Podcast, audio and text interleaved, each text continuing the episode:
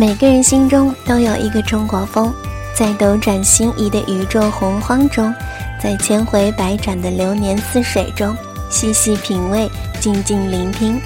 在这样一个爆竹声声、年味十足的境况里，古风浓郁的音乐会不会让您稍微放松些呢？这里是一米阳光音乐台耳语慵懒的春节特辑，我是暖暖，各位新年好。闲少的古典韵味儿开头呢，似乎更加适合午后的慵懒阳光，品茗小七，感受温暖。那么，不知各位能否把耳朵暂时借给我，让暖暖带您一起聆听那些只能耳听的爱情呢？别哭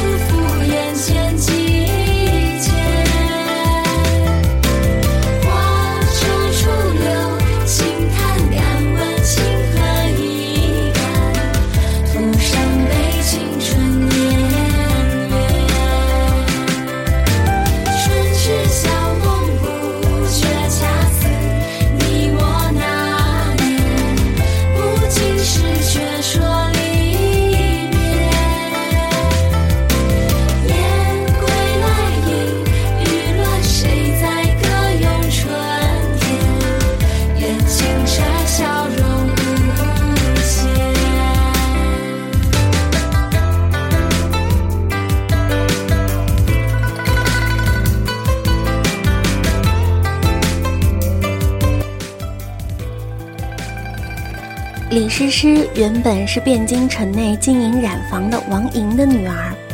三岁时，父亲把她进明佛寺，老僧为她磨顶，她突然大哭。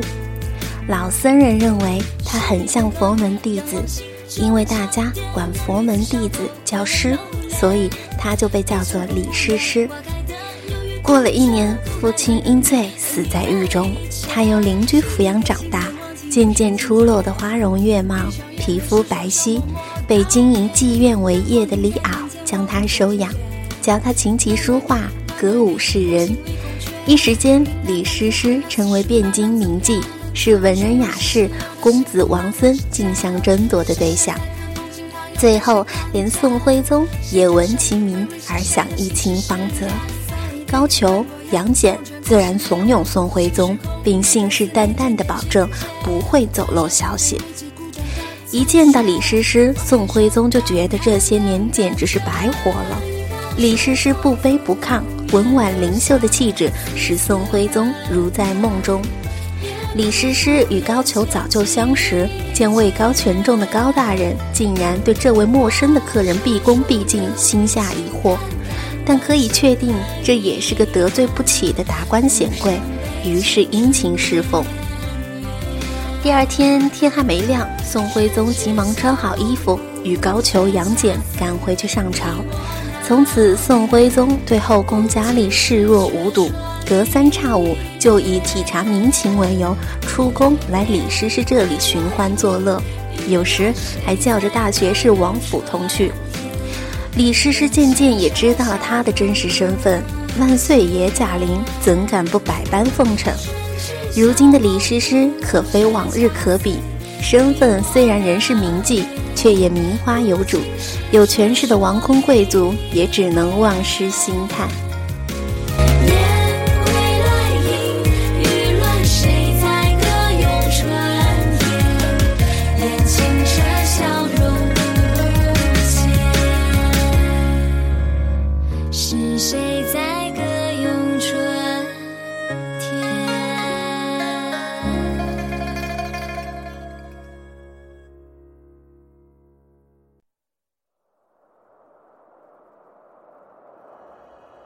一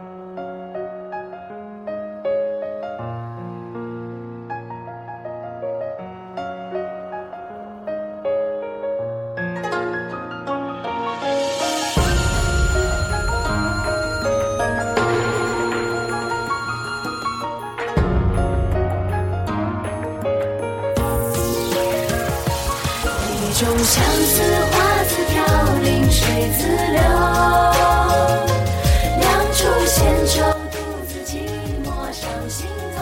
可是偏有武功员外郎贾谊以前与李师师交情深厚，一日偶遇李师师，便去他家中留宿。酒后不免醋意大发，写了一首讽刺宋徽宗的词：“闲步小楼前，见个佳人貌似仙，暗想盛情挥似梦，追欢执手，兰房自缢，一夜说蒙言。满居城坛喷瑞烟，报道早朝归去晚回銮，留下娇绡当素钱。”宋徽宗听说后大怒，差点杀了他。最后还是贬到琼州做了个参军。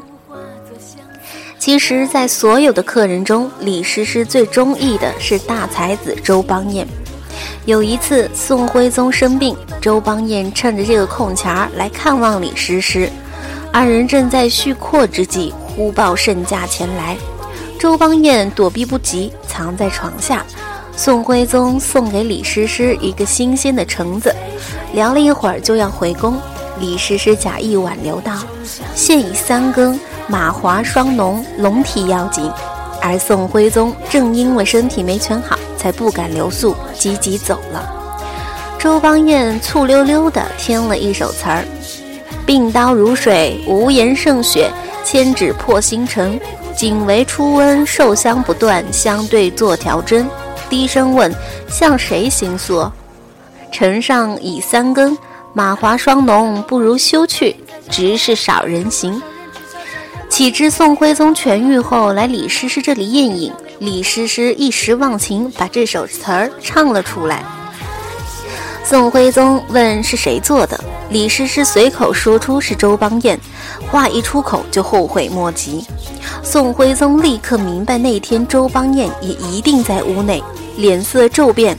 过了几天，找借口把周邦彦。贬出汴京。随水波逐流，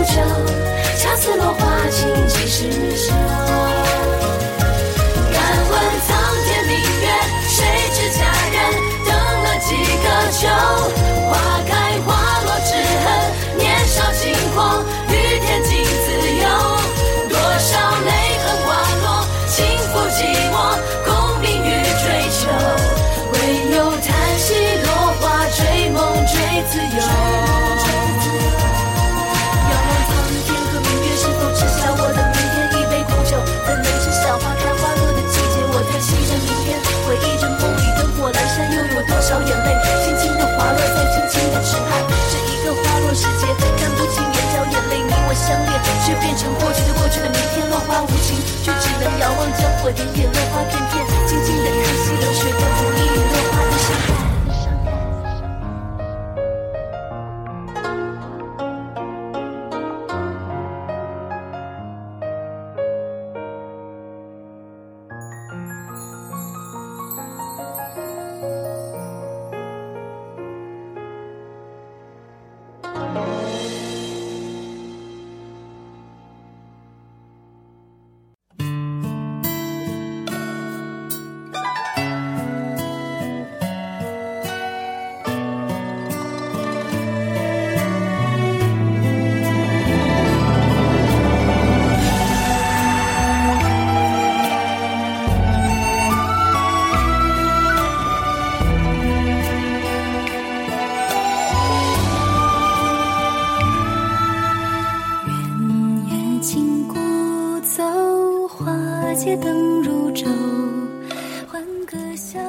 李师师为其送行，并将他谱的一首《兰陵王》唱给宋徽宗听。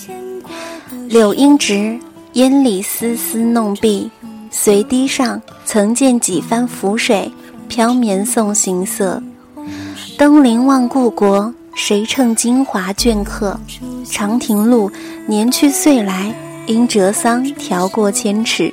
闲寻旧踪迹，又久乘安闲。灯映离席，梨花渔火催寒食。愁一剪，风快半高坡暖。回头照地便数亿，望人在天北七侧。恨堆积，渐贬抚萦回。金侯曾记。斜阳冉冉春无极，霁月写携手。路桥闻笛，沈思前世似梦里，泪暗滴。宋徽宗也觉得太过严厉了，就又把周邦彦招了回来。宋徽宗玩物丧志，对边境上的危机满不在乎，终于在靖康之难成了俘虏。金军本想连李师师一起俘虏，但没有成功。宋朝南渡后，李师师的下落不明。有人说他捐出家产抗金，自己遁入空门；有人说他被金军掳走，吞金自杀；也有人说他随便嫁了个商人，后来在钱塘江淹死了。一处相思勾泪换春秋，传家之道是离人。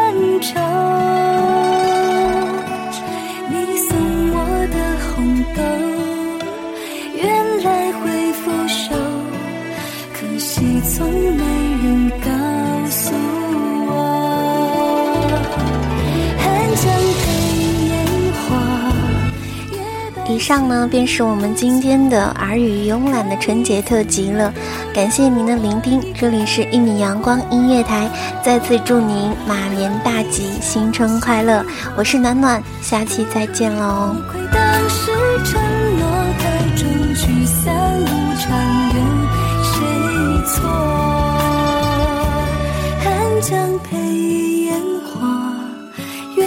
心如昨。可你怎么独留我一个